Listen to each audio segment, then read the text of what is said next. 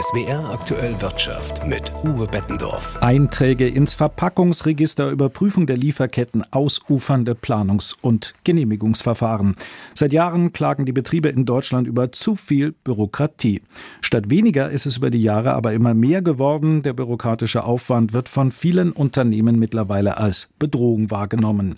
Seit 15 Jahren beschäftigt sich ein Normenkontrollrat mit diesem Thema. Heute hat das Gremium dem Bundesjustizminister seinen Jahresbericht Bericht vorgelegt. Marco Buschmann selbst hat ja erst kürzlich das mittlerweile vierte Bürokratieentlastungsgesetz auf den Weg gebracht. Klaus Pahl, Präsident der IHK Region Stuttgart, haben Sie den Eindruck, dass die Politik das Thema Bürokratieabbau jetzt endlich mit Nachdruck vorantreibt? Also zumindest in Sonntagsreden wird vorangetrieben. Mir fehlt allein noch der Glaube, dass wirklich Ernsthaftigkeit dahinter steckt. Der Normenkontrollrat im Bund leistet sehr gute Arbeit, bringt hervorragende Beispiele ein, genauso wie hier im Land. Nur an der Umsetzung fehlt noch, an der Verbindlichkeit. Und ich habe große Sorge, dass wir momentan einen Kipppunkt erreicht haben, dass Unternehmer mit großer Frustration hergehen und Vorschriften nicht mehr akzeptieren, weil sie sich einfach nicht mehr anders zu helfen wissen. Also es muss jetzt etwas geschehen, es muss nachweislich etwas passieren beim Bürokratieabbau, aber auch bei der Verfahrensbeschleunigung. So können wir nicht weitermachen. Wenn Sie mit Ihren Mitgliedsunternehmen sprechen, wo drückt der Schuh denn am meisten? Also im Grunde könnte ich Ihnen eine ganze Litanei an Beispielen machen. Das sind Berichtspflichten. Es sind Erklärungen, die abzugeben sind. Machen Sie mal bei einer öffentlichen Ausschreibung mit. Das können Sie sich gar nicht vorstellen, was da an verfahrensfremden Kriterien aufgerufen wird. Nachweise, die man erbringen muss. Zertifizierungen, Protokolle, die man erstellen muss, Prüfungen. Dann haben wir ein Beauftragtenwesen. Jeder Betrieb braucht mittlerweile einen Leiterbeauftragten, wenn Sie auch nur eine einzige Leiter im Betrieb haben die Genehmigungsverfahren, die zu lange dauern, Gutachten, die erstellt werden müssen. Wir haben eine schleppende Digitalisierung bei unseren Behörden und wir haben Normen, die zum Beispiel beim Bau mittlerweile so umfangreich geworden sind, dass keiner mehr durchblickt. Also es ist einfach überreguliert und zu viel. Mir wird schon ganz schwindlig. Äh, welche konkreten Vorschläge kommen denn aus den Reihen Ihrer Mitgliedsunternehmen, wie man unnötigen Aufwand abbauen könnte? Also wir haben jetzt als IHK-Region Stuttgart einen sogenannten Bürokratiecheck ins Leben gerufen. Wir haben aufgegeben, jedem Einzelfall und jeder einzelnen Klage hinterherzulaufen. Wir möchten mal was ganz Neues versuchen. Wir haben eine E-Mail-Adresse geschaltet, in der werden Klagen von Unternehmerinnen und Unternehmern gesammelt, aber nicht mehr im Einzelfall ausgewertet, sondern wir haben ein Pilotprojekt mit einer künstlichen Intelligenz und wir versuchen aus der Summe dieser Meldungen Cluster zu bilden, dass wir wirklich mal versuchen, an die Ursachen der überbordenden Bürokratie ranzugehen. Und das soll uns die künstliche Intelligenz mal aufzeigen. Wir brauchen eine Ursachenermittlung und nicht mehr hinterherlaufen jedem einzelnen Formular. Die Zeit haben wir nicht mehr. Jetzt ist das Thema Bürokratieabbau komplex, weil europäische, nationale und landesspezifische Gesetze und Vorschriften mit reinspielen. In Baden-Württemberg haben sich im Sommer Landesregierung, kommunale Landesverbände sowie Wirtschafts- und Finanzverbände zu einer Entlastungsallianz zusammengeschlossen. Was erhoffen Sie sich davon? Ich finde alles gut, was auch nur einen kleinen Beitrag leistet, die überbordende Bürokratie wenigstens mal aufzuhalten. Wir bringen uns ein in diese Allianz. Sie soll ja auch mit dem Normenkontrollrat in Baden-Württemberg zusammenarbeiten. Überall, wo Experten zusammenkommen, um Beispiele und auch Maßnahmen zu erarbeiten, ist es richtig und gut und kann nur begrüßt werden, auf jeden Fall.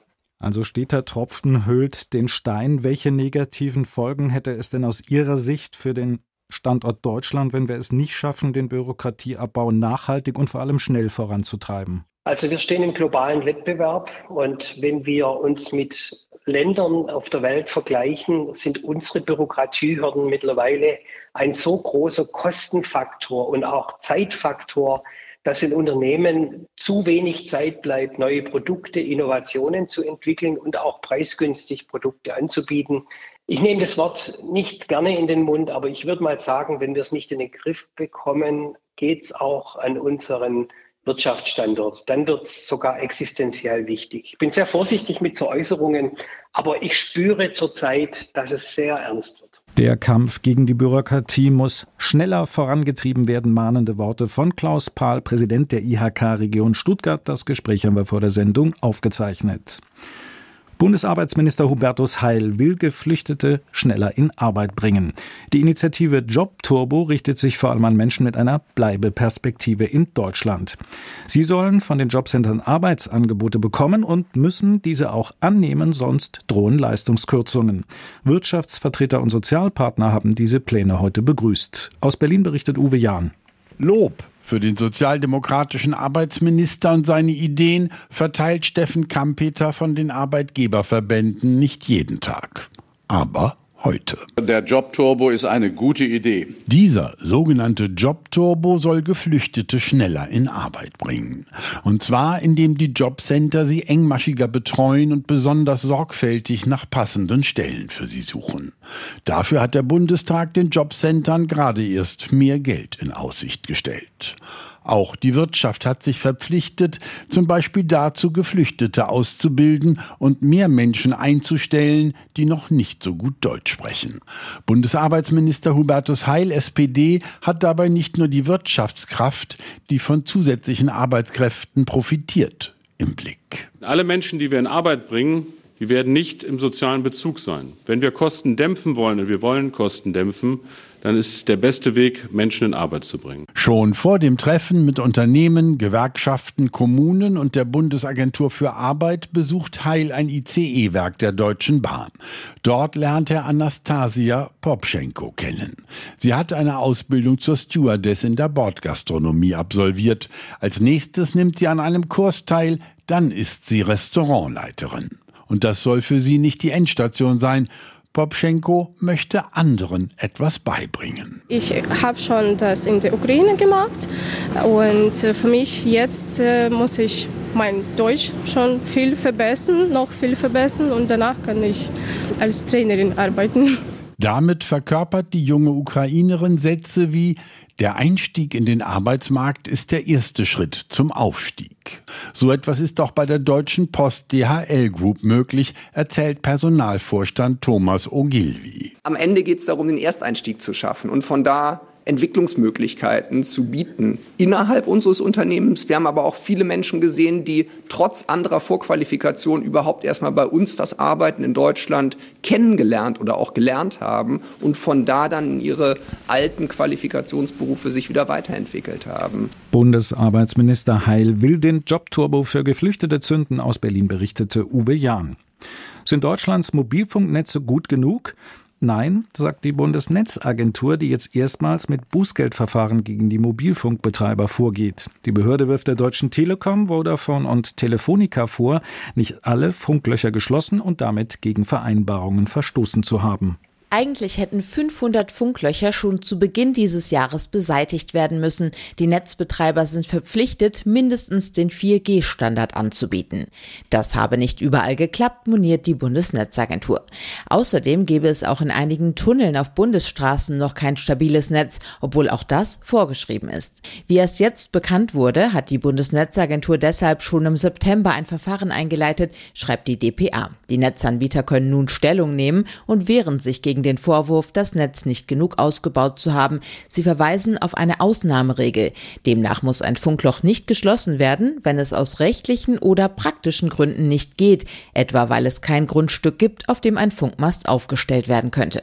Branchenexperten glauben, dass das in vielen Fällen stimmt und die Bundesnetzagentur, wenn überhaupt, nur geringe Strafen verhängen wird. Tamara Land, SWR Wirtschaftsredaktion. Der Pharma- und Agrarchemieriese Bayer muss weitere Rückschläge verkraften. Die Studie für ein neues Mittel zur Vorbeugung gegen Schlaganfälle wurde abgebrochen. Auf dem Gerinnungshemmer ruhten große Hoffnungen des Konzerns auf einen neuen Kassenschlager. Hinzu kommt eine neuerliche Niederlage vor einem US-Gericht in einem Glyphosat-Prozess. Carsten Schabowski berichtet. Ohne den Wirkstoff, der 2026 marktbereit sein sollte, stehe die Pharmasparte ohne nachhaltiges Wachstum da, sagte ein Fondsmanager vom Großaktionär Union Investment.